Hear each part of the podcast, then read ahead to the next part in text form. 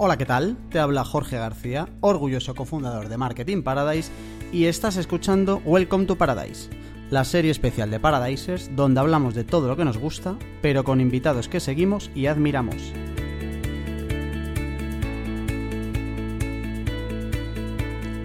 El invitado de hoy es Sergio Tavira, responsable de e-commerce de vinos en Carrefour, un experto que lleva 16 años trabajando en los negocios online en general y en el de los vinos en particular. Con él vamos a conocer todo el trabajo que hay detrás de una marca tan grande como Carrefour para ser una referencia en un mercado tan competitivo.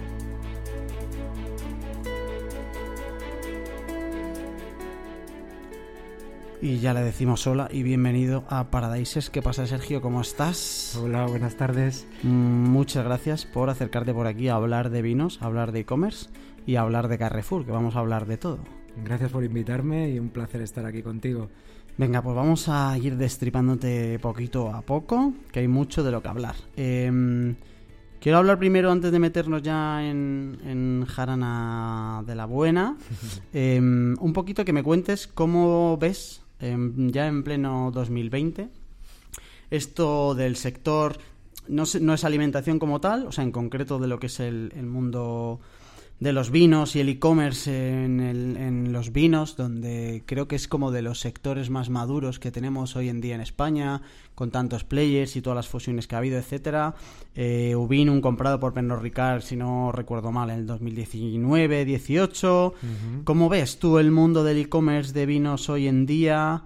Y, y cómo de maduro está? ¿Qué recorrido le ves de aquí a cinco años? Bueno, pues eh, como bien dices, es un mercado que, que- ha madurado bastante rápido dentro de lo que es el mundo e-commerce, que, que- tiene su labor y, y su trabajo para desarrollar este tipo de mercados.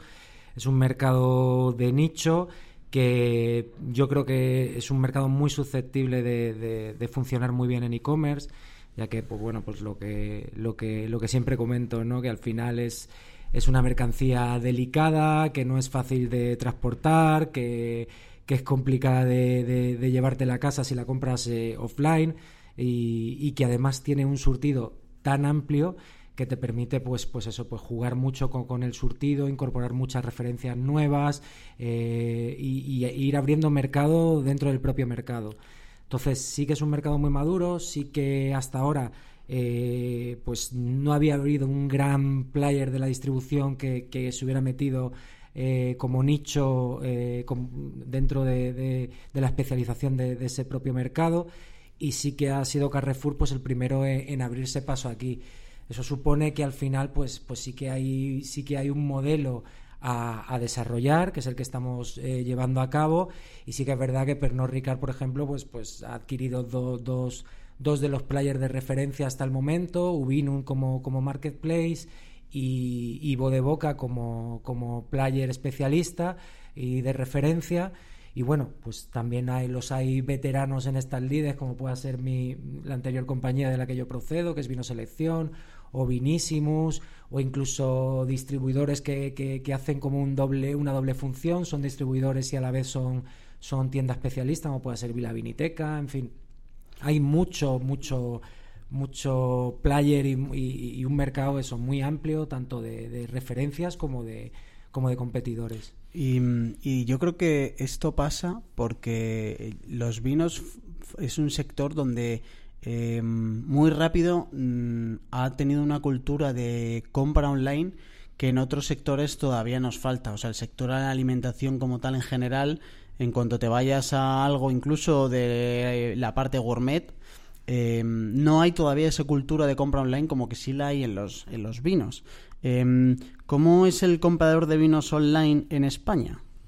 Bueno, hay, hay distintas, yo siempre lo defino como distintas tipologías de cliente. Hay un cliente pues que es a lo mejor un poco más eh, para iniciarse en el mundo del vino, en el que es verdad que, que necesita un poco de, de la opinión de, de alguien un poco más entendido y ese es el trabajo un poco que hacemos sobre todo eh, una tienda especialista en cuanto a contenido, eh, a, a- a toda esa a ese desarrollo de- del storytelling de cada una de las bodegas que van surgiendo eh, ese cliente iniciado que no sabe muy bien por qué decantarse, que no sabe muy bien por, qué referencia elegir con este amplio espectro de, surtido que tenemos en cuanto a vino se refiere, pues eh, ese es un cliente, por ejemplo, que, entra en la bodega. También está el cliente un poco más conocedor de, de vinos que sí que se acerca a una tienda online pues para encontrar esas referencias que son difíciles de, de encontrar pues en un lineal o, incluso pues eso ya tendría que, ir dedicarse a, buscar bodega por bodega.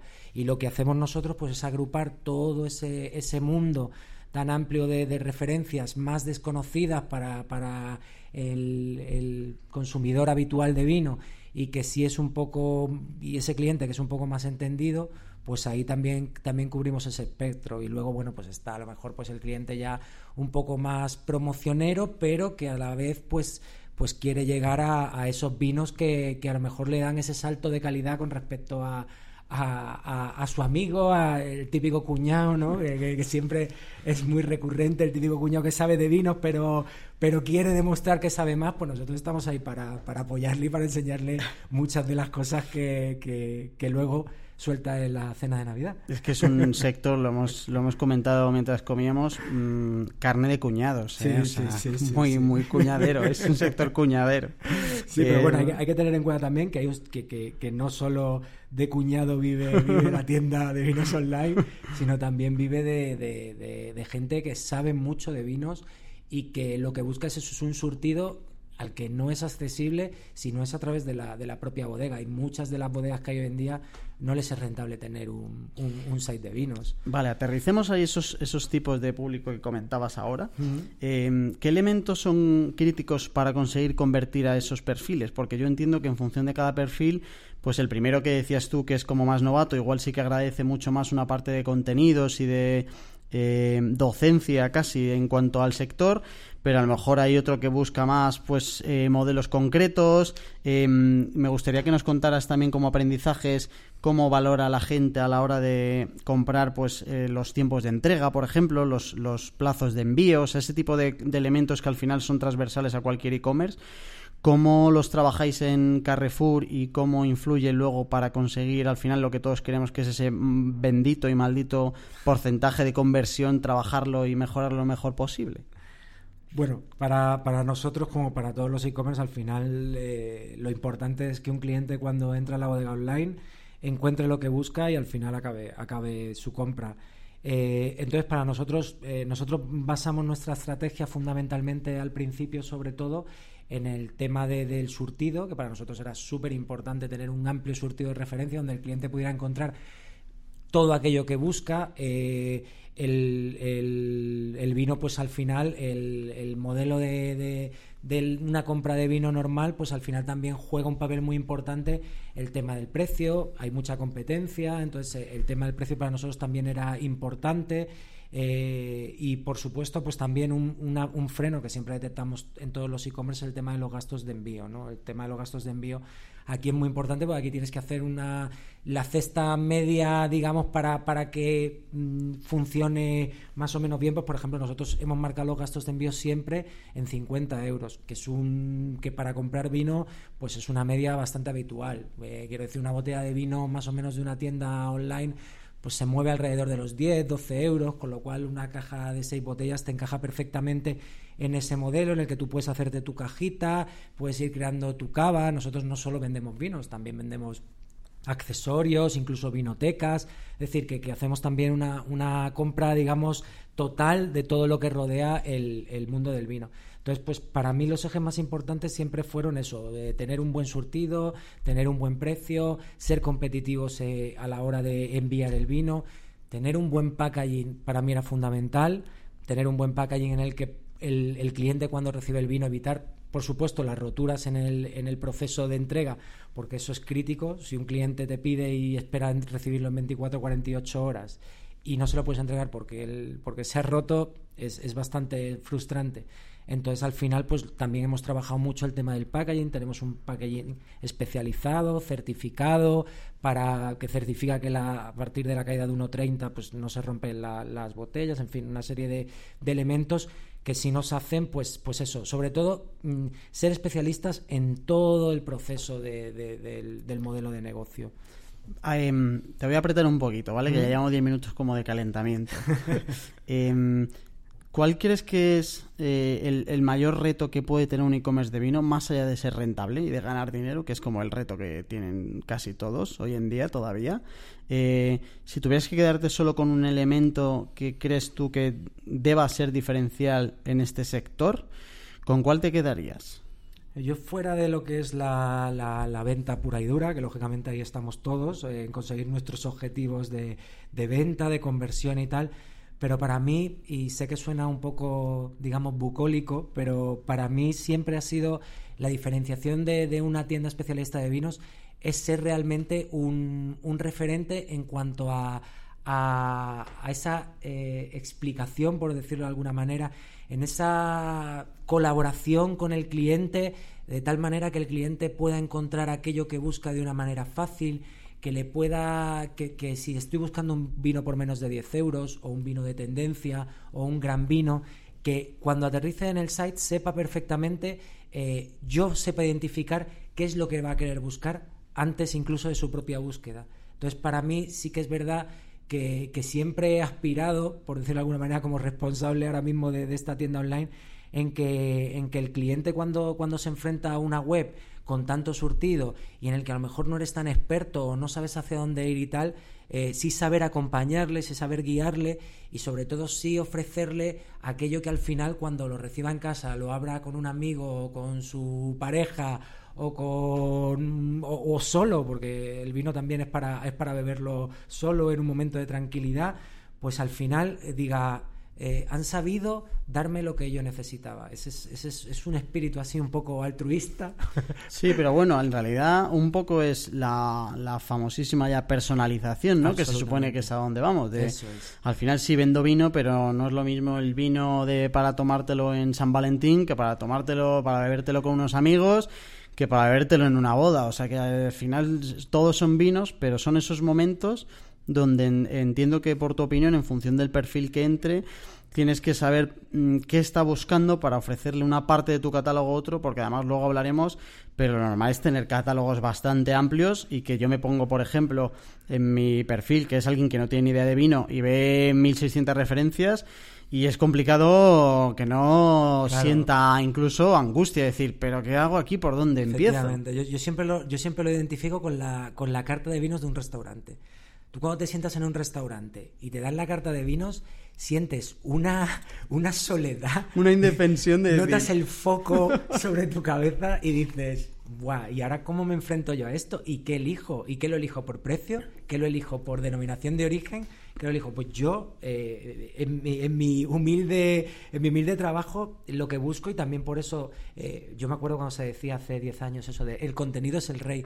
Pues aquí también es muy importante el contenido, porque aquí cada vino tiene una historia y tiene una historia que contar, que te puede servir para contarla durante la degustación del vino o te puede servir para inclinarte por uno o por otro. Y como bien dices tú, que, esa es la clave, con un surtido tan amplio, enfrentarte a eso lo debes hacer con cierta ayuda por parte de quien te lo está vendiendo. Y en online no es tan fácil como cuando tú estás en un restaurante que al final tienes un sumiller o un camarero que más o menos te puede orientar. Pues aquí tenemos que hacer todo ese tipo de funciones eh, sin tener una ayuda física, con lo cual es muy importante eh, ese enfoque eh, hacia el cliente Luego, luego comentaremos sobre todo más del cliente y tal, pero el enfoque al cliente es fundamental. El cliente mm, ahora mismo en Carrefour es el, es el eje de todo. Entonces, eh, siendo el eje de todo, en este caso no iba a ser menos y sí que de, de verdad trabajamos en enfocarnos hacia ese cliente de una manera más allá de, oye, le voy a dar mejor precio, le voy a dar mejor... Mucha gente quien compra vino en una tienda especialista tampoco es algo tan importante el precio, no va de unos céntimos de una tienda a otra. Entonces, muchas veces lo que busca es eso, es ese acompañamiento de alguna manera, y eso es lo que, lo que nos gusta dotar a la página. luego te preguntaré más de esto, porque al final el conseguir esa ayuda, como tú dices, al final siempre es online, no vas a tener ahí a un sumiller que te eche una mano. Eh, habrá sido importante el cómo categorizas y cómo decides tus filtros, etcétera, en el e-commerce. Ahora nos metemos un poco, pero antes de meternos ya de lleno en Carrefour y que nos cuentes un pelín de dónde vienes, eh, te quería pedir tu opinión sobre sobre un modelo que, que muchos han intentado en todos los sectores, pero que no ha llegado nunca como a conocerse un caso de éxito, yo por lo menos no lo conozco, y que en el sector del vino sí que conozco algún player que lo está intentando hacer, etcétera, que es el modelo de suscripción. Quiero que me cuentes em, qué te parece, porque además, si no recuerdo mal, antes en Vino Selección teníais ese modelo.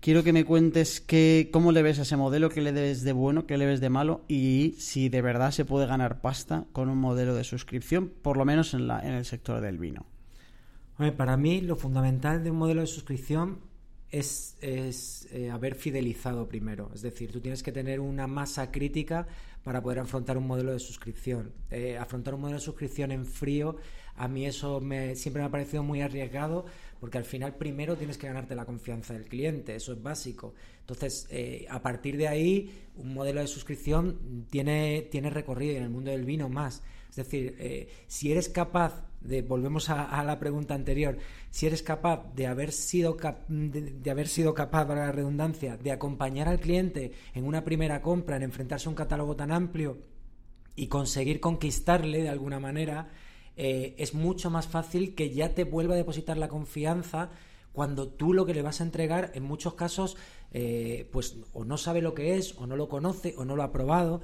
Entonces, claro, en el mundo del vino, efectivamente, en Vino Selección, eh, de donde yo, yo procedo, sí que tenía un modelo de suscripción muy consolidado, en el que había diferentes rangos de suscripción en función de precio, de, de, calidad, de, y, y, sí que encajaba, pero porque era un modelo Vino Selección desde el año 73, con lo cual ya tenía un recorrido muy, muy grande, ya había ganado como la confianza de, de todos los clientes, y si era mucho más fácil eh, que te depositaran esa confianza, a un riesgo de que en un momento dado se, pudieran equivocar.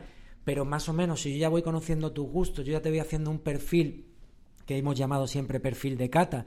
Yo ya voy conociendo qué es lo que te gusta, cómo te gusta. Eh, es mucho más fácil que yo te pueda enfocar a modelos de suscripción. Yo te pueda ofrecer un modelo de suscripción como tal, de decir, venga, seis vinos y aquí lo que venga es difícil. Entonces, yo sí veo y, y, sí supongo que, que, formará parte de nosotros el día de mañana el, tema del modelo de suscripción, pero ahora mismo nosotros estamos, llevamos mm, dos años prácticamente eh, desde, que, desde que salimos a la luz, entonces sí que estamos eh, buscando un poco, pues, pues primero esa recurrencia, esa fidelización, ese cliente que ya te deposita su confianza y que ya ha entendido el modelo, que para mí eso es básico, y, a partir de ahí un modelo de suscripción en vino tiene mucho recorrido y creo que es, creo que es uno de los de, de los mercados en donde sí que se puede trabajar mucho y bien.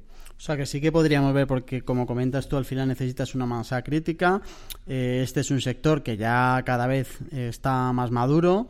Eh, sí que podemos ver ese tipo de modelos de aquí a dos, tres años perfectamente, ¿no? en Carrefour y en cualquier otro. Sí, sí, vamos. De hecho, de hecho muchos de los, de los players eh, más conocidos y menos conocidos, de una u otra manera, han, han iniciado modelos de suscripción con mejor o peor suerte. Eh, por ejemplo, pues eh, yo he visto las, eh, las cajas estas de, de, dos botellas en las que te enviaban sin saber ni lo que venía dentro y cuando lo recibías pues descubrías que a lo mejor eran dos blancos, un tinto, un blanco, un Rivera, un Rioja y, y se ha intentado es verdad que, vuelvo a lo mismo. Al final eh, es muy importante la masa crítica con la que, con la que puedes contar, porque si no, sí que es un modelo que, que no te va a soportar mucho tiempo en, en, el aire. Y de hecho, por ejemplo, pues hay compañías que existían como Todo Vino, que, que, que luego ya finalmente desapareció y tal, pero que fueron también muy innovadores en, ese tipo de cosas. Pero es verdad que efectivamente, como falles en lo, en lo principal, que es en la confianza del cliente, luego esos modelos al final tienden a ir quedándose como residuales y al final acaban desapareciendo. Entonces, para mí primero hay que hacer un trabajo de confianza, de, de creación de, la masa crítica y luego a partir de ahí desarrollar otros modelos que, que sí tienen cabida, por supuesto. Venga, nos vamos a meter ya de lleno en Carrefour. Además, eh, te adelanto así en plan cebo que Sergio nos ha traído algunos datos sobre esta parte de la bodega online que tiene Carrefour eh, y que son interesantes, pero vamos a empezar por el principio. Eh, cuéntanos en nada, en un minuto, todo el expertise que tú traes de e-commerce y de, y de vinos en concreto, que ya llevas mucho tiempo Cuéntanos un poco de dónde vienes, ese paso por vino selección, qué hacías, qué aprendiste, hasta que ya empieces en Carrefour, que ahí ya encarrilamos otra vez esto. 16 años en un minuto me pides. bueno, pues vamos a resumirlo rápido. Pues nada, yo, yo entré en Vino Selección a finales de 2003 y coincidió, tuve la, inmensa suerte de, coincidir pues con, el, con los las primeras campañas de, de, SEN, donde se captaban clientes como, como churros. Entonces sí que es verdad que, que, que eso me permitió un desarrollo muy importante de, conocimiento, de estar justo en el... A mí me, a me contrataron para, para, pues bueno, para alimentar un poco la página web, para hacer Photoshop con las fotos, para ir metiendo el contenido y tal. Y de repente me vi inmerso pues en toda la vorágine de, de, pues eso, de, las campañas de captación, de que de repente se podía hacer publicidad en otras páginas web, en la que en el mundo salías en la, en la home con un anuncio súper destacado, o incluso en el AS, cuando el Madrid fichaba a alguien, eras el primer anuncio que salía. Entonces, claro, eso nos permitió crecer de una manera exponencial. Y claro, yo pillé todo eso, eh, pues ya aprendí pues eso de Sense o Analytics, encabecé pues todo ese tipo de proyectos, migraciones, mi última migración pues fue migrar a, Magento, por ejemplo, que nosotros teníamos un desarrollo propio en .net y de repente pues migramos a una plataforma de e-commerce como tal, con todo lo que conllevaba eso. En fin, pues bueno, pues eh, esa fue mi, mi trayectoria y todo ello ligado pues al aprendizaje diario del vino. Yo no venía precisamente del sector, y, lógicamente pues, pues empecé a aprender de vinos de la mano de, los directores técnicos, del director general, de, todos un poco. Y iba pues eso, almacenando muchos datos y, bueno, pues a partir de ahí pues surgió la, la oportunidad para Carrefour el vino pues eh, era un eje estratégico en la compañía y también buscaban pues potenciar la, la, unicanalidad que tan de moda está y esa transformación digital de una empresa como Carrefour eh, digitalizar, innovar y para responder de alguna manera, de manera eficaz a las nuevas necesidades de un consumidor. Entonces a mí me plantearon el proyecto de, desarrollar una tienda especialista, que era la primera tienda especialista eh, dentro casi de, Carrefour como tal, de un nicho tan, tan pequeño como, como podría ser el vino. Y bueno, pues me decidí a afrontar el reto. Eh, un primer año de, desarrollo de ideas, de sentarnos, de pensar. Vale, vale, vamos a, llegamos ahí, llegamos a Carrefour. Eh, tú llegas como en 2017, ¿verdad? Eh, llego en 2016. 2016. Eso es. Bien.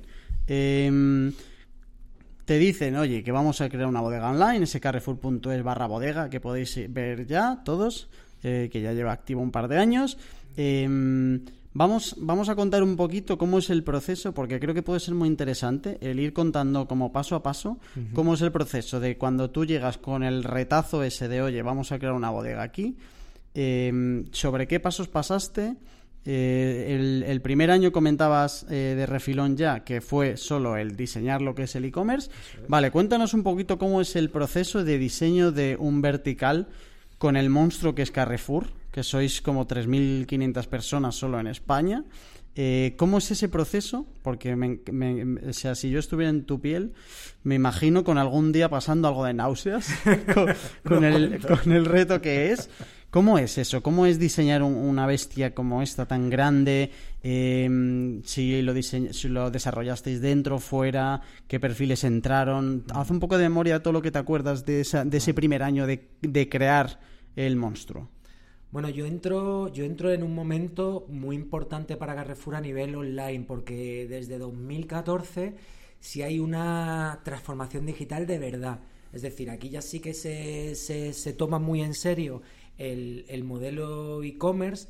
Eh, de la mano pues de, Javier López, que era el director de transformación digital, eh, Rafael Sánchez, que, es el director de e-commerce eh, España en Carrefour, y bueno, pues, pues de la mano de ellos un poco, pues sí que es verdad que, que, aquello empieza a crearse de verdad una, una un modelo de, transformación, de innovación, que al final lleva, termino aquí y sigo, pero que lleva a, a, levantar, por decirlo de alguna manera, una oficina que se llama C1C, que está en, Campezo 1, en la calle Campezo 1, que se separa un poco de, la sede de, Campezo 16 porque es, una, es el centro Carrefour Innovación. Y entonces ahí pues eh, eh, vamos todos los que estamos ligados pues al tema de e-commerce, al tema de IT, de todo enfocado dentro del e-commerce. A partir de ello, cuando entro en 2016, pues me ponen este proyecto en las manos. Eh, estamos un año, un año además, justo un año. Yo entré un día y al día y un año y un día después salió la, bodega online, con lo cual fue casi una, una pena de cárcel, pero fue muy divertido eh, tuve muchísimas herramientas. Carrefour, la verdad es que te proporciona una capacidad de, desarrollo y tal. Eh, externalizamos alguna parte, el diseño y tal, si lo llevamos con una agencia. En interno hicimos el desarrollo de, todo lo que es eh, la informática y todo eso. entonces, bueno, pues, pues lo hicimos dentro de. lo tenemos desarrollado en, Oracle y, con esa tecnología, pues, pues era la que contábamos y al final pues, eh, pues fue un trabajo muy duro eh, de definición, de estudio, de, benchmarking, de hacia dónde enfocamos, hacia qué es lo más interesante, cómo vamos a planificar las campañas. Tenemos que desarrollar un plan promocional, lo que te contaba antes también durante la comida. Salimos con una marca que nada tenga que ver con Carrefour, para ser capaces de que la gente identifique que esto es una tienda especialista de vino y no un generalista como Carrefour, o aprovechamos la fuerza de la marca de Carrefour, que es garantía de calidad, que es garantía de servicio, de cercanía, y al final pues apostamos por, por, por llevar Carrefour, que nos iba a dar mucha más fuerza, y al final pues bueno, pues pues todo este proceso, lo que decías tú, la definición de categorías, nada que ver con, un modelo de, alimentación puro y duro. Aquí había que ir, aquí había que mojarse y había que bajar a la categoría clave, a la definición por precio, a la denominación por, a la definición por denominación de origen, las claves de un cliente especialista, no las de un generalista, eh, que puede buscar por vino tinto, vino blanco y aquí me quedo. Aquí había que bajar y bajar de alguna manera bien y organizar muy bien las categorías. Entonces, esa fue un poco la clave, un diseño mucho más eh, no sé cómo llamarlo, elegante, sin, menospreciar lo que tenemos, pero sí un diseño como más premium, eh, todo llevado un poco más allá de, lo que es un generalista, ¿no? Un diseño más premium, un surtido, luego lo comentaremos, pero empezamos con un surtido mm, bastante básico, muy comparable con el hipermercado, de ahí pues había que evolucionarlo y es lo que llevamos haciendo. Es decir, había que, había que ir llevando de la mano a este, a este bebé hasta ir educándolo y que ya pudiera ir creciendo de una manera, de una manera sólida y por él mismo, sin tener que, contar con, los otros aspectos, a pesar de que, de que, lógicamente, volvemos a lo mismo, trabajamos desde la omnicanalidad y esa transformación digital que tan presente está en una empresa como Carrefour. Vamos, que el primer año lo que hubo son muchísimas decisiones que tomar. Muchísimas. Em, eh, a, ver si podemos como eh, ampliar un poquito la parte esta de eh, la categorización y de porque al final tenéis que coger y claro más allá del tipo de vino yo me imagino que mm, o sea como tenéis diferentes tipos de cliente pues crearéis desde categorías desde vinos de menos de 20 euros a yo que sé vinos para cenar o cosas así. O sea habéis tenido que aterrizar muchísimo toda la categorización para que cualquiera que tuviera una necesidad concreta de, oye, necesito un vino para ir a tomar el postre con mi abuela, que pudierais echarle una mano, ¿no? A todo ese tipo de... ¿Cómo, ¿Cómo, hicisteis el ejercicio de estudiar un poco a los potenciales usuarios? O sea, ¿qué tipo de, de estudios eh, hicisteis o encargasteis como para entender bien qué tipo de personas os ibais a encontrar? Porque al final, para bien o para mal, salíais sin ningún tipo de histórico, claro.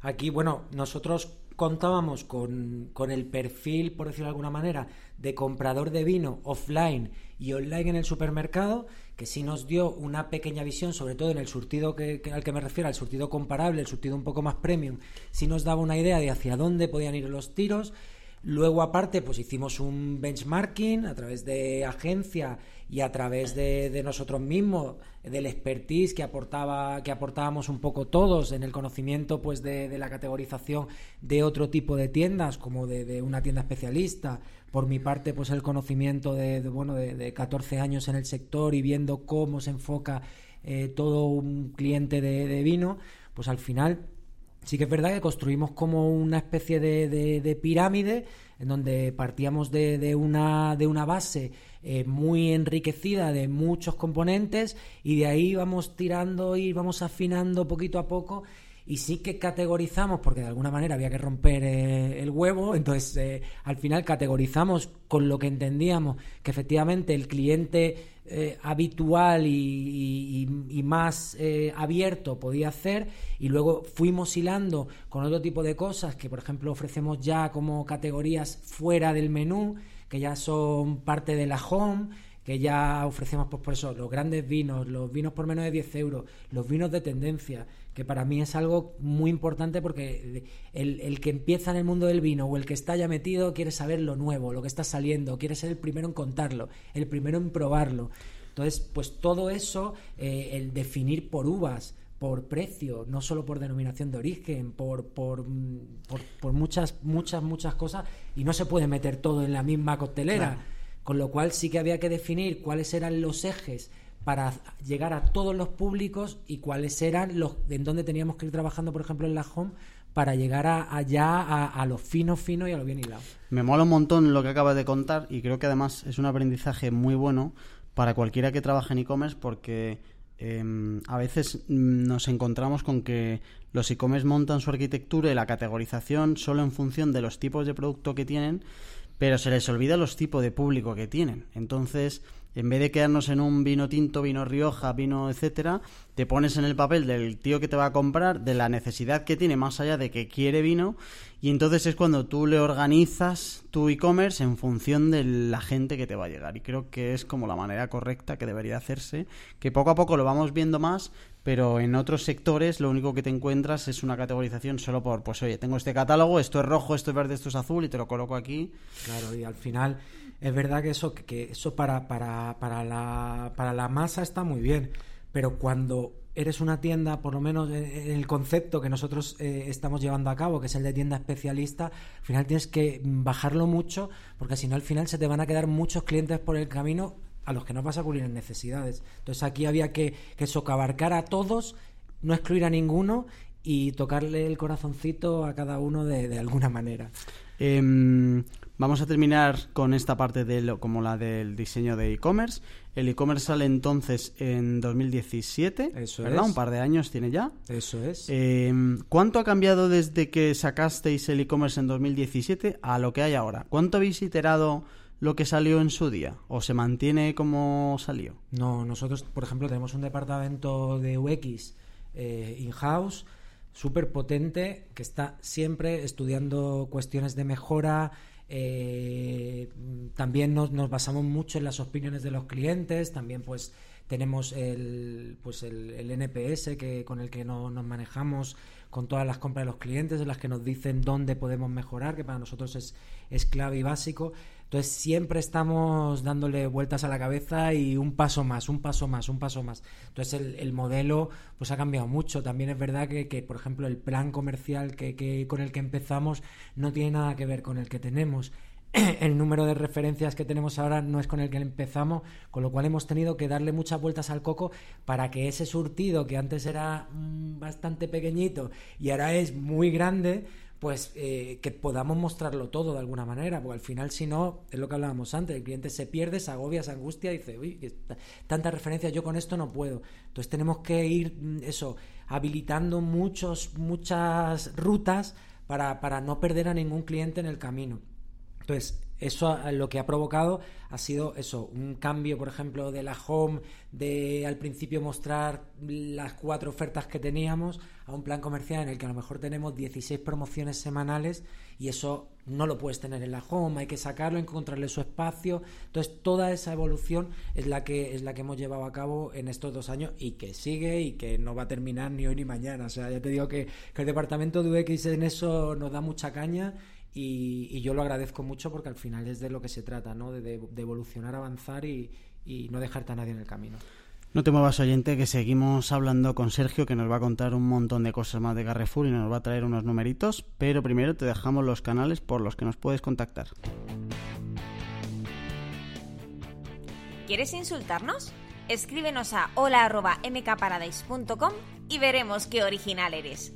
También puedes mandarnos gifs de gatitos por Twitter a la cuenta arroba mk-paradise o por Instagram arroba marketingparadise. Por aquí seguimos con Sergio e-commerce vinos especialista 16 tacos trabajando casi nada y ahora en Carrefour. Em, has comentado varias veces ya, Sergio, el tema del tamaño del catálogo. Cuéntanos un poco con cuántos arrancasteis, cuánto tenéis hoy y sobre todo em, qué criterios eh, seguís, si hay algo, para elegir referencias o para eliminar referencias, porque al final esto, para bien y para mal, hay miles y miles de posibles opciones en el mundo del vino. El resto de players, que si no recuerdo mal, tienen como catálogos más grandes. Cuéntanos un poco qué estrategia, que entiendo que esto será muy importante para vosotros, qué estrategia tenéis de elección de referencias, cuáles sí, cuáles no, cuáles, cuántas se mantienen de todas, cuántas van cambiando. Bueno, yo, yo aquí, pues la verdad es que mm, desde que empezamos ahora me parece, parece una locura, ¿no? Nosotros salimos en 2017 con unas 600 referencias, prácticamente el catálogo pues era un comparable de, las referencias más premium del hipermercado. Y, bueno, con el trabajo, por supuesto, que, no, puedo dejarlo a un lado porque es un trabajo maravilloso y fundamental para mí, de, mi compañera Susana Salamanca, que es la jefa de producto de vinos.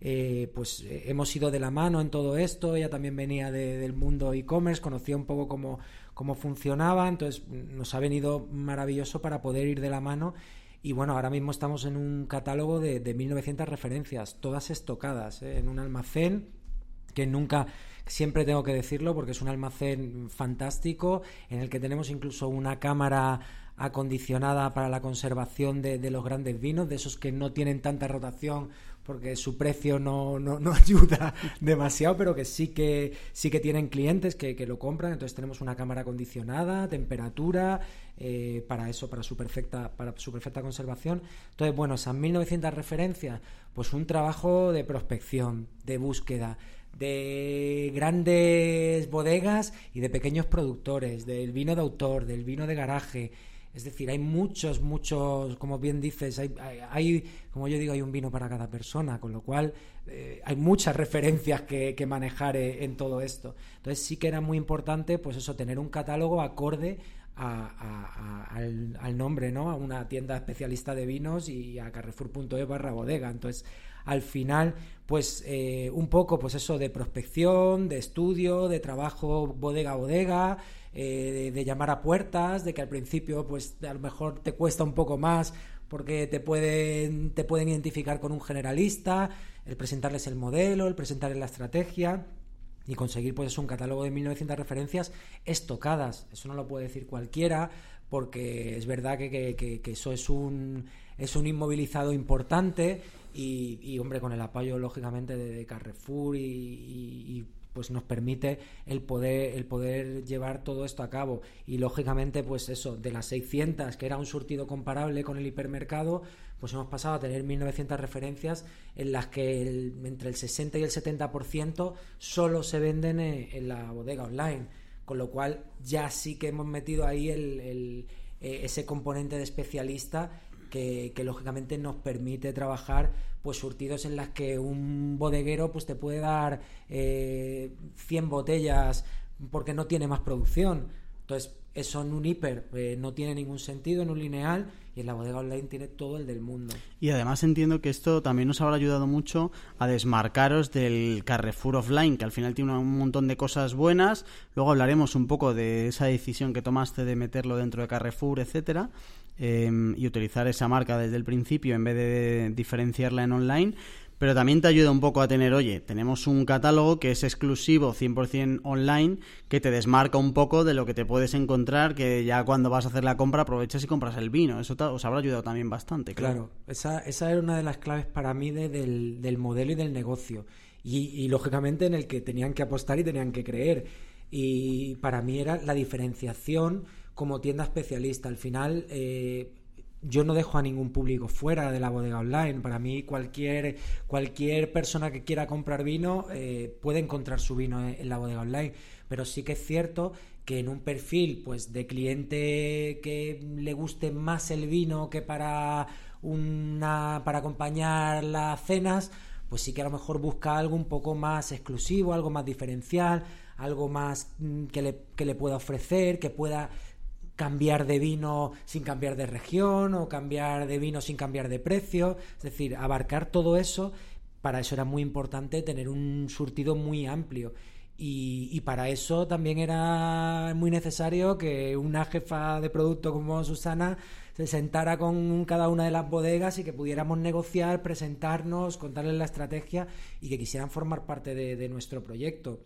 Entonces, lógicamente eso, yo, yo agradezco enormemente a todas las bodegas a las que en muchos casos llamamos a la puerta por primera vez y le dijimos, hey, somos Carrefour Bodega Online, ¿quiénes sois? Tal el que nos abrieran las puertas, el que nos hayan dejado poder, poder disfrutar de su surtido en nuestra web. Y oye, y, yo encantado de que se sigan sumando cada día más y, que eso y que el cliente al final entre en la bodega online y pueda encontrar eh, prácticamente su vino. ¿Cómo estáis organizados ahora mismo desde la parte de e-commerce? Bueno, ¿cómo entra la parte de bodega en toda la estructura de e-commerce Carrefour? Eh, ¿Cuántos sois? ¿Qué perfiles hay? Eh, Mm, ¿Con qué compañeros trabajas más en el día a día? ¿Cómo se organiza esto por dentro a nivel de personas? Pues por dentro al final el departamento de e-commerce es todo uno. Nosotros, cada uno se encarga de su parcela, pero somos muy, muy transversales. Es decir, eh, todo lo que se compone de departamentos de marketing, de IT, de desarrollo, de pues un poco todo, de trade marketing, eh, pricing, eh, buscador, analíticas, todo eso forma parte de, una transversalidad que al final lo que hace es que te ayude a conocer, a que cada uno de, las patas de, que forma el e-commerce conoce todos los negocios, eh, su expertise te sirve a ti de otra tienda, pueda ser textil, moda, pueda ser no alimentación, pueda ser alimentación, pues todo ese expertise al final eh, forma parte del e-commerce, con lo cual eh, te ayuda muchísimo a poder plantear nuevas campañas, eh, nuevas ofertas, eh, idear estrategias de captación, de fidelización, de una manera muchísimo más fresca y actual, por decirlo de alguna manera, que no si tuviéramos pues un equipito en bodega que al final tiene que estar haciéndolo todo solo, con poco a lo mejor menos expertise porque estás dedicado solo y exclusivamente. Entonces, al final, para mí es, es fundamental esos ejes transversales con, lo, con, los que contamos y lo que me permite a mí también es, es, conocer los otros negocios desde dentro, porque al final yo, como tú has preguntado, pues yo comparto mucho pues con el responsable del supermercado online, con el responsable de trade marketing, con el responsable de frescos online, o sea, con del buscador, del pricing. Y al final eso te da una visión 360 muy, muy, muy enriquecedora. O sea, que no te tienen ahí en plan de este es el de los vinos y no sé qué, un vertical ahí solo. O sea, que al final sois todos eh, carrefour.es y ahí funcionáis como un equipo y... Efectivamente. Pues sí que es verdad que todos vienen a pedirme consejo de qué vino tienen que tomar, pero... pero porque al final sí que quedo como el, experto en vinos y eso no me lo quita nadie. ¿eh? Y yo a mucha honra, ¿eh? que yo estoy encantado. sabes que alguno te llamará el cuñado, ¿no? y otro es el bodegas, pero bueno, se acepta, se acepta, pero yo, yo estoy yo estoy muy contento porque sí, siempre siempre cae algún email, alguna de estas de, Sergio, tengo una cena, eh, dame, yo casi hago, ya mismo me hago newsletter de, compañeros y les pongo, oye, estas son las ofertas de este mes y tal. Claro, sí señor. Em, oye, háblanos un poquito, todavía no nos metemos en números, pero sí que un poco Em, estos dos años, eh, ¿qué estrategias de captación habéis tenido? ¿Qué canales trabajáis? ¿Cómo los trabajáis? ¿Cuántos trabajáis dentro y cuántos fuera? ¿Qué importancia tienen? Y, y, la, y igual, pero con las estrategias de fidelización, que al final eh, lleváis un par de años, entiendo que ahora eh, os meteréis más en fidelización, o sea que de ser así también cuéntanos un poco qué planes hay de este año, para entender un poco cómo las dos grandes patas del embudo, la de captación está más vista, pero la de fidelización creo que se nos olvida demasiado a veces, ¿Cómo, ¿Cómo, planteáis esta parte de captar y, la, y esta parte de fidelizar en, en Carrefour? Bueno, como es un modelo nuevo, dos años es, es todavía un bebé, pues lógicamente aquí lo que ha habido es, es, un, enfoque fundamentalmente en la captación. Eh, nosotros, claro, lo, bueno es que contamos con, con Carrefour con Carrefour detrás. Carrefour tiene una masa y una base de datos inmensa para poder, pues para poder, para poder atacar prácticamente de manera interna eh, una tienda de vinos especialista. Porque tienes cantidad de clientes, cantidad de tipologías y gente que ya sabías que te compraba vino offline, incluso que te compraba vino online en el supermercado con unas características muy cercanas al público objetivo de la bodega online, con lo cual Empezamos por ahí, atacándolo internamente, luego ya pasamos pues, a las estrategias que cualquier, cualquiera conoce en el mundo del e-commerce, pues el SEO que lo trabajamos de manera interna, el SEN que, que, lo, que lo hacemos de manera externa, en fin, pues un poco todas esas herramientas, pues eh, con newsletters, con, con notificaciones push, en fin, un poco tocamos todos los, palos y luego también pues atacando desde incluso desde dentro de la tienda. Cuando un cliente está dentro de la tienda, eh, en los espacios de bodega, que además eh, hubo un proyecto junto al lanzamiento de la bodega online, que fue la renovación de, las bodegas de, Carrefour, las físicas, dándole un componente más eh, lujoso, más atrayente con la recategorización de que eso para mí es súper interesante. las bodegas físicas pasaron a adaptar conceptos de, del online. Porque tú ahora cuando vas, por ejemplo, a la bodega física que tenemos en el hipermercado de Alcobendas, no te encuentras los vinos estructurados como antiguamente por vino tinto, blanco y rosado, no. Ahora te encuentras ahí vinos de tendencia, te encuentras vinos por menos de 10 euros, te encuentras grandes vinos con su cavita eh, acondicionada. Es decir, que se ha, han adaptado el offline, adaptado conceptos del online. Para mí eso es la omnicanalidad. Entonces, básicamente, pues con, esa, con, esas estrategias y, con ese enfoque, pues fue el, tema de la captación. Y ahora sí, ahora ya, eh, después de dos años de, poner mucho el foco en la captación, no la vamos a olvidar, lógicamente, porque eh, clientes hay que seguir captando y hay que seguir alimentando la bodega de de la gente que no te conoce o, que, o, de la que te tienes que, empezar a ganar su confianza, pues también está la fidelización. En un modelo de negocio como, como la, una tienda especialista, como es la bodega online, fundamental la recurrencia. Para mí es, es, es un eje básico. Entonces sí que ahora hay ya una estrategia de, fidelización encima de la mesa. Eh, donde pues, pues lógicamente atacaremos a los clientes que ya nos han comprado, a aquellos que nos han comprado y que no han vuelto a comprar. En fin, hay que, hay que establecer unas estrategias que estamos diseñando con, con, la, gente del departamento de trade marketing. Y, bueno, estamos poniendo encima de la mesa, pues eso, unas estrategias para, para mm, fomentar y, adecuarlo todo a, una estrategia de fidelización. O sea, este 2020 ya sí que vais a poner un poco más el foco en recurrencia, ¿no? Hasta ahora era captar, captar, captar y ahora sí que os vais a meter un poco más. Oye, me ha parecido muy interesante eh, lo que decías de cómo se han adaptado los, los em, hipermercados offline, porque al final no, no deja de ser el el que la experiencia de compra en Carrefour sea igual en el online que en el offline. Es decir, no tiene sentido que si yo voy a buscar un vino en la parte online y está acostumbrado a encontrarlo en tendencias o en vinos para no sé qué, que luego me llegue al, hiper y no y tenga otra categorización. O sea, que tiene todo el sentido del mundo. Está muy bien. Dicho. Esa, esa fue, para mí, eh, es que eh, muchas veces se entiende la unicanalidad en, una sola dirección y la unicanalidad es bidireccional. Es decir, tanto en el físico como en el online puedes ir marcando tendencia uno u otro. No tiene por qué ser. Parece que la unicanalidad es que todo lo que haces en el físico lo replicas en el online y ya eres omnicanal. No, para mí la unicanalidad es que hay cosas en el online muy interesantes.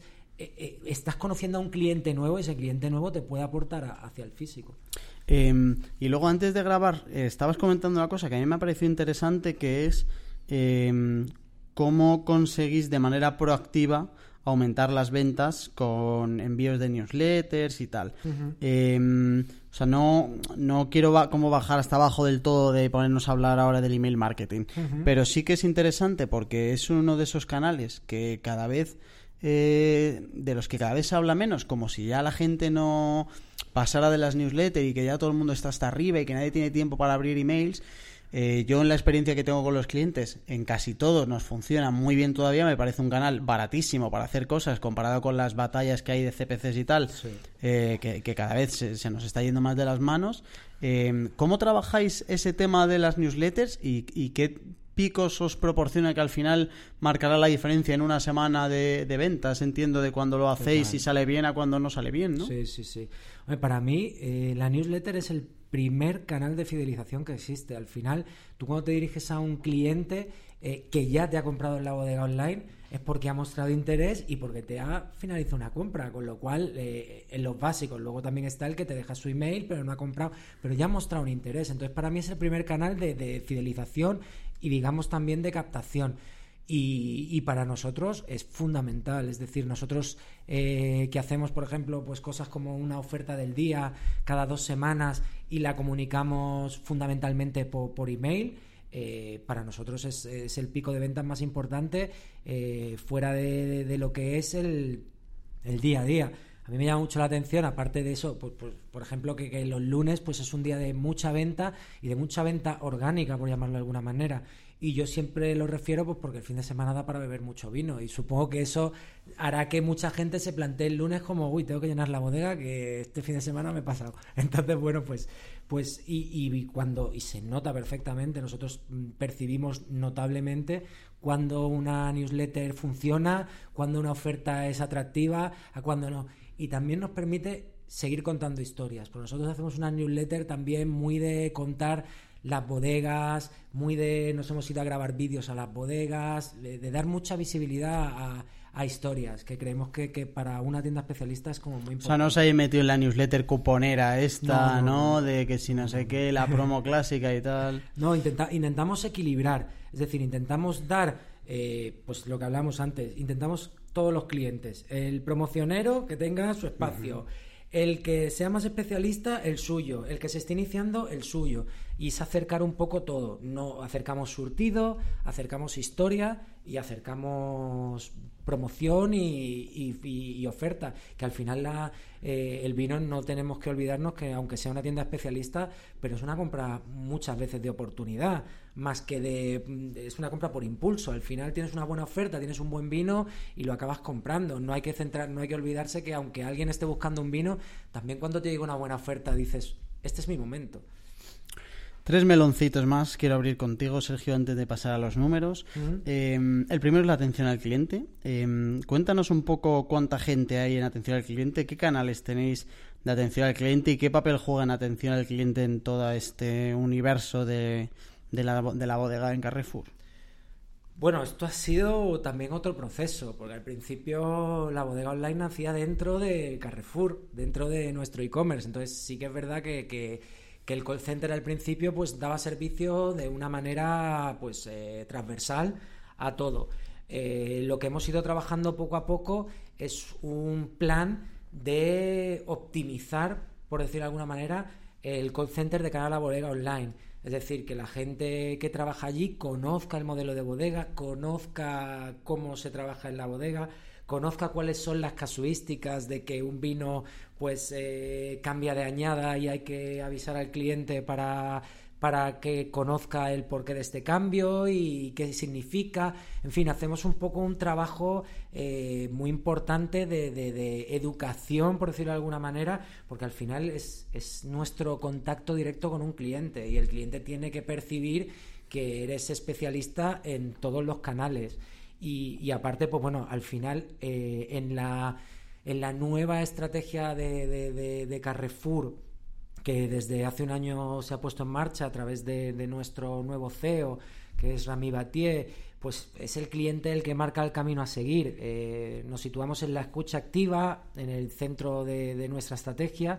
y intentando ofrecer pues los mejores precios, la mejor calidad, marca propia y el expertise en el negocio, que para mí eso es, es, fundamental. Justo, pues me, da el pie perfecto para el siguiente melón, que era el tema de la marca. Em, ¿qué, ¿Qué es lo mejor, o sea, qué cosas buenas tiene una marca como Carrefour, que al final no las podemos hacer todos a la idea, pero también si crees que hay algo que haya sido más un desafío Em, a la hora de trabajar con, la marca, porque em, me comentabas antes de empezar a grabar, y creo que antes también un poco de refilón, que sí que hubo un escenario donde tú podías haber decidido eh, sacar la bodega de, de la marca Carrefour y haberte creado una marca propia con todo el trabajo inicial que se hubiera tenido, que hubiera sido bastante complicado. Pero cuéntanos un poco qué tiene de bueno y qué ha sido complicado qué ha sido de retador eh, al, meter la bodega dentro directamente de Carrefour.es? Yo, yo ahora mismo puedo decir que mm, después de dos años la decisión fue la acertada. Podía haber sido fallida y igual no estábamos hablando de esto, pero en este caso fue la acertada. Eh, la garantía de una marca Carrefour, pues eh, es, es, eso, es su garantía, ¿no? al final pues eh, responde a Carrefour siempre ha respondido a los clientes desde la confianza, el servicio, la cercanía, eh, la calidad. Entonces al final esos ejes son los que van a definir en muchas ocasiones el que alguien termine la compra en tu site o no lo haga. Entonces para mí sí que fue al principio una disyuntiva más que nada por, por, por eh, esa especialización dentro de un generalista como es Carrefour, que, es, un es la gran distribución en España, tiene nombre propio y es Carrefour. Y, claro, lógicamente, al ser gran distribución, al ser generalista, parecía que podía chocar un poco el de repente abrir una tienda especialista de un nicho tan concreto. Pero bueno, como te decía antes, como al final eh, una compañía tan global como es Carrefour eh, define que uno de sus ejes estratégicos va a ser el vino, pues eh, nos abría las puertas a, acompañar e, ese proceso desde la bodega online. Entonces al final sí que fue una reflexión, sí que estuvo encima de la mesa, pero rápidamente nos dimos cuenta de que, de que, de, que teníamos que, estar orgullosos de, nuestro nombre, de nuestra enseña y de nuestra marca y también enseñar, entre comillas, que no solo como generalistas somos un, pues muy grandes y muy, y muy fantásticos, aunque está mal que lo diga yo, pero sino que también como, como, como tienda especialista y como un trabajo de campo y de prospección y de pequeño surtido y de tal, pues también podíamos, podíamos desarrollarlo, ¿no? Comentabas antes que tenéis nuevo CEO desde hace poco. Em, ¿cómo, ¿Cómo cambia a nivel de empresa y luego a nivel de Sergio Tavira, e-commerce, eh, bodega, Carrefour, el que entra un nuevo CEO y, qué enfoque le mete a... cambian ¿Cómo cambia una empresa tan grande cuando llega un, CEO nuevo? Pues eh, para mí el, cambio fundamental y, que para mí está revolucionando ahora mismo el, momento en, Carrefour es eh, el tema del cliente como, como eje, como, como de verdad foco de, Carrefour. Eh, a veces es verdad que, con el con el fragor de la batalla, como digo yo, con el trabajo diario, con muchas cosas, se te olvida eh, que, detrás de todo esto hay un cliente y ese, es el, y ese es el que tienes que poner en el centro de todo.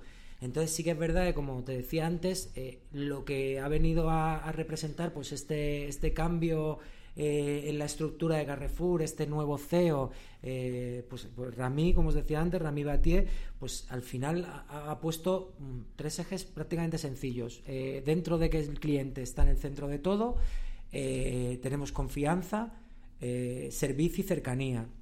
Confianza, pues aplicado, por ejemplo, a la bodega online, pues es un precio siempre exacto, claro y bueno. calidad controlada, estamos desarrollando marcas propias, marcas que hacemos directamente con las bodegas. Eh, ellos nos elaboran vino en exclusiva. Hay vinos que llevan, eh, que, hemos desarrollado sobre todo y desde que está la bodega online, que llevan el título colección barricas, pero que al final es López de Aro, es Viña Pedrosa, es Prado Rey, que elabora el vino para nosotros. Y luego hay otros vinos que se están haciendo, como por ejemplo puede ser el Ayedo, que es un vino que elabora una bodega tan mítica, histórica y maravillosa como puede ser Matarromera, que es un vino además ecológico. Es decir, estamos haciendo mucho hincapié liderando la transición alimentaria, proporcionando al cliente una oferta alimentaria de calidad, luego en servicio, pues eh, reclamaciones solucionadas, siempre sí. Al cliente hay que decirle siempre sí. Eh, estar acompañando al cliente, eh, darle todas las opciones posibles. Es decir, bueno, ese es un poco, ese es un poco el gran cambio que parece pequeño, poner, parece que, que, que, que, fuera sencillo decir el cliente en el centro de todo, pero esto ahora es una realidad y es, y es la importancia que, hay que darle, ¿no? Em, bueno, pues llevamos una horita hablando. Vamos a aterrizar todo esto en, en números, ¿vale? Todos los números que nos puedes dar, que la verdad es que ya te lo agradezco desde ya todos los que nos traes. 2019 em, en facturación, ¿cómo de bueno fue para la bodega respecto al año anterior? Pues bueno, eh, ha sido un año muy bueno. Eh, ha sido un año con un crecimiento con respecto al año anterior en torno a un 60%. Eso al final eh, lo que hace es poner, el, poner el listón muy alto para, para los años venideros, pero sobre todo es, para mí es la confirmación y la consolidación de que el proyecto se ha entendido, el cliente entiende eh, lo que es una tienda especialista dentro de Carrefour, que el mensaje ha calado y que lógicamente la proyección está por ver. O sea, a mí ya este año el crecimiento ha sido incluso mayor del esperado en nuestras previsiones, con lo cual eh, quiere decir que, que, no sé dónde puede estar el techo y que en dos años habernos situado donde, donde nos hemos situado quiere decir que, tenemos mucho recorrido, eh, mucho que trabajar también, pero sobre todo mucho que crecer y, mucho que enseñar y mucho que, compartir. Eh, aterrizando todavía más a nivel de marketing, cuéntanos un poco em, esta evolución de, facturación, este crecimiento, cuántas sesiones, cuánto tráfico tuvisteis en 2019 y qué canales eh, son los que mejor os funcionan para entender un poco por dónde viene ese tráfico, que al final es como el paso uno para llegar a esa facturación tan buena. Pues mira, en 2019 hemos tenido eh, una, más de 3 millones de visitas. Con lo cual, eso también nos da un poco eh, el reflejo de la magnitud y del impacto de la bodega online a través de todos los canales que trabajamos. Eh, por ejemplo, pues de, esos 3 millones, pues, pues hemos tenido visitas de tráfico pagado SEM, visitas de orgánico, visitas directas. Entonces, al final, eh, quiere decir que, que, estamos haciendo una buena labor y una labor de marketing muy importante en esa transversalidad en la que trabajamos y al final pues eso nos pone eh, con un presupuesto que manejamos al torno al 15% de, de, lo que es la facturación en cuanto a marketing pues al final no, no, no nos pone también un poco en, en, en, relevancia de que el trabajo que se está haciendo se está haciendo bien, se está enfocando muy bien el, el tema de la bodega online y se está impactando a, ese cliente que, que, estamos buscando. Entonces, para mí eso también es, bueno, es para ponerlo en, relevancia, ¿no? O sea que CPC, em, SEO y Directo son los tres canales del mejor al, al peor que os, están funcionando ahora mismo, Sí, actualmente SEN es el, es el más potente. Eh, luego orgánico en, corto en corta diferencia y el directo con lo cual al final eh, sí que es verdad que el trabajo donde hemos puesto el foco, que ha sido en la captación, ahí está. Luego hay un hay un foco en también en la recurrencia, porque al final el que te el que normalmente te entra por directo porque ya te conoce, ya te ha visitado y ya va buscando eso, el, terminar la compra. El, entonces, para mí el directo es muy importante que SEN esté en primer lugar. Al final es, es lógico, es un, hemos puesto el foco en la captación y, que el SEO esté en el segundo, creo que también hay que, hay que ponerlo en valor y hay que ponerlo en liza. ¿eh? Y al final este año lo que comentabas que ya va a haber más foco en fidelización, pues en, en los canales igual, ese directo que ahora está entre gente que ya os ha comprado y el valor de la marca, pues este será un poco donde pongáis el foco. Este Efectivamente, ahora lo que tendremos que hacer es que este canal directo, que ahora está en una tercera posición, empiece a escalar puestos porque al final será eh, lo que pondrá en relevancia es que al final la, recurrencia, la fidelización, el cliente que ya te va conociendo cada vez más funciona. Funciona, eso es. Y comentabas ahora que entonces del presupuesto total que tenéis, el 15% es marketing, más o menos. Más o menos. Vale. Y, la última curiosidad, a nivel de dispositivos, esos 3 millones de visitas, eh, de, dónde, ¿por dónde acceden? que esto es curioso. Sí, la verdad es que es muy curioso. Bueno, en, Carrefour en general, ¿eh? no, es una tendencia solo de la bodega, sino del e-commerce en general, y es que el tráfico se está, se está desviando cada, cada vez más al teléfono. Eh, nosotros tenemos una, una aplicación muy ya muy muy trabajada y que ahora tiene una versión 3.0 que es mi Carrefour y luego aparte pues tenemos el desarrollo lógicamente de, eh, de, la web pues enfocada a, todos los dispositivos en, un desarrollo y un diseño responsive y tal y, es verdad que al final pues eh, lo que antes parecía una obviedad que es que el cliente cada vez se iba a ir yendo más al smartphone o tal, en Carrefour es una realidad, aparte de ser una obviedad, porque en bodega, por ejemplo, el 71% de, del tráfico eh, es a través de smartphone, el 23% a través de, desktop y bueno, las tablets quedan ahí. Se residual eso residual, ¿eh? Sí, un 6%. A ver, ya con, lo, con los tamaños que manejamos de, de smartphone prácticamente es llevar una tableta en el bolsillo, con lo cual sí que es verdad que, que lo hace. Pero yo, yo enfoco más eh, el tema del smartphone también a que es una consulta muy rápida. Es, es, algo como muy dinámico y la bodega online eh, es muy susceptible, por decirlo de alguna manera, de, de, llevar mucho tráfico del smartphone, porque estás en una tienda, estás en un restaurante, ves un vino, lo buscas en internet para dejártelo en tus favoritos, ves que esta tienda lo vende al final es algo como muy de... El vino es muy de consulta, no solo de compra. O sea, la gente utiliza mucho nuestra página web para consultar las características de un vino. Lo compras y se te ha olvidado eh, el, periodo mejor de el óptimo de consumo. Pues entras, lo, consultas. Entonces, al final es, eh, tira mucho de, smartphone no solo para la conversión, sino también para, para consultar los últimos vinos que has comprado cuál fue el pedido que hiciste la última vez, es decir, un poco todo. Y es verdad que desde el smartphone es, mucho más fluido y mucho más rápido. Oye, ¿y, cómo es eh, un día normal en un e-commerce manager de la bodega de Carrefour? ¿Qué, ¿Qué es lo que haces en tu día a día normal? ¿Cuáles son los KPIs que miras a menudo? ¿Qué habilidades crees que eh, potencias más o que debería tener un perfil como estos? Porque además cada vez es como más demandado y cada vez vemos más ofertas de trabajo de que todos los las marcas gordas ya tienen como un e-commerce manager, mm. etcétera. Porque nadie se piense que yo me paso el día bebiendo vino. Eso es lo que, lo que, mucha gente se piensa, claro. Entonces que estás con el mundo del vino. Claro, yo creía que esto era, te abrías una botella y al F5 la Analytics el F5 Analytics también.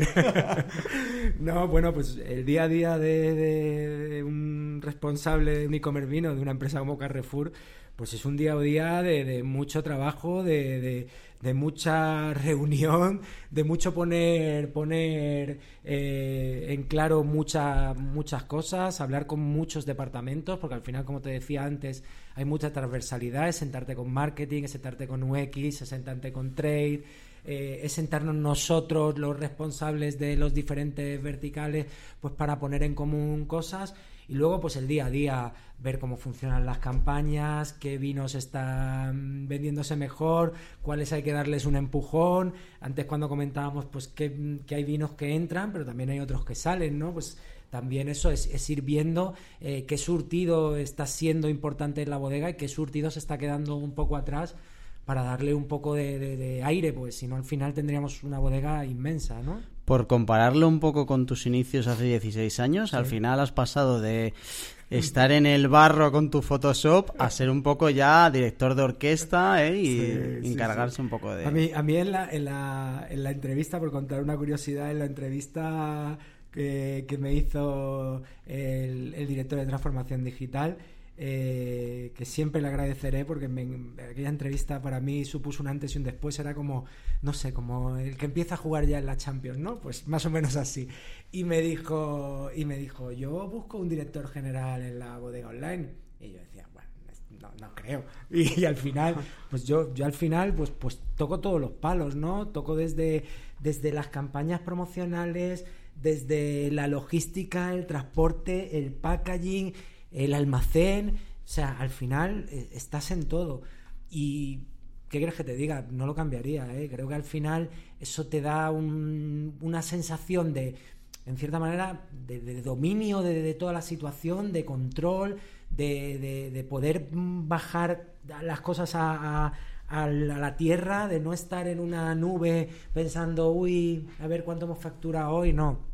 Es estar peleándolo y es estar trabajándolo y, es estar todo el día pensando cosas nuevas y al final a mí eso me mantiene, me mantiene en forma, activo y, con ganas de, seguir afrontando este reto tan maravilloso que, que me han puesto por delante y, que con el que estoy encantado. O sea, que tu cargo en LinkedIn queda muy molón, pero sigues bajando al barro como Dios manda. Sigo bajando y, lo, que haga falta. ¿eh? Yo, vamos, si tengo que empaquetar, empaqueto, no, no hay problema. Em, Sergio, última pregunta. Em, ¿A quién te gustaría que le meta yo aquí caña? ¿A quién te gustaría que invitáramos al programa? A ver, que eso me lo, lo tenía así en la cabeza y, tal. Y pues yo quería que, me, gustaría que viniera aquí Juan de Dios Llamas.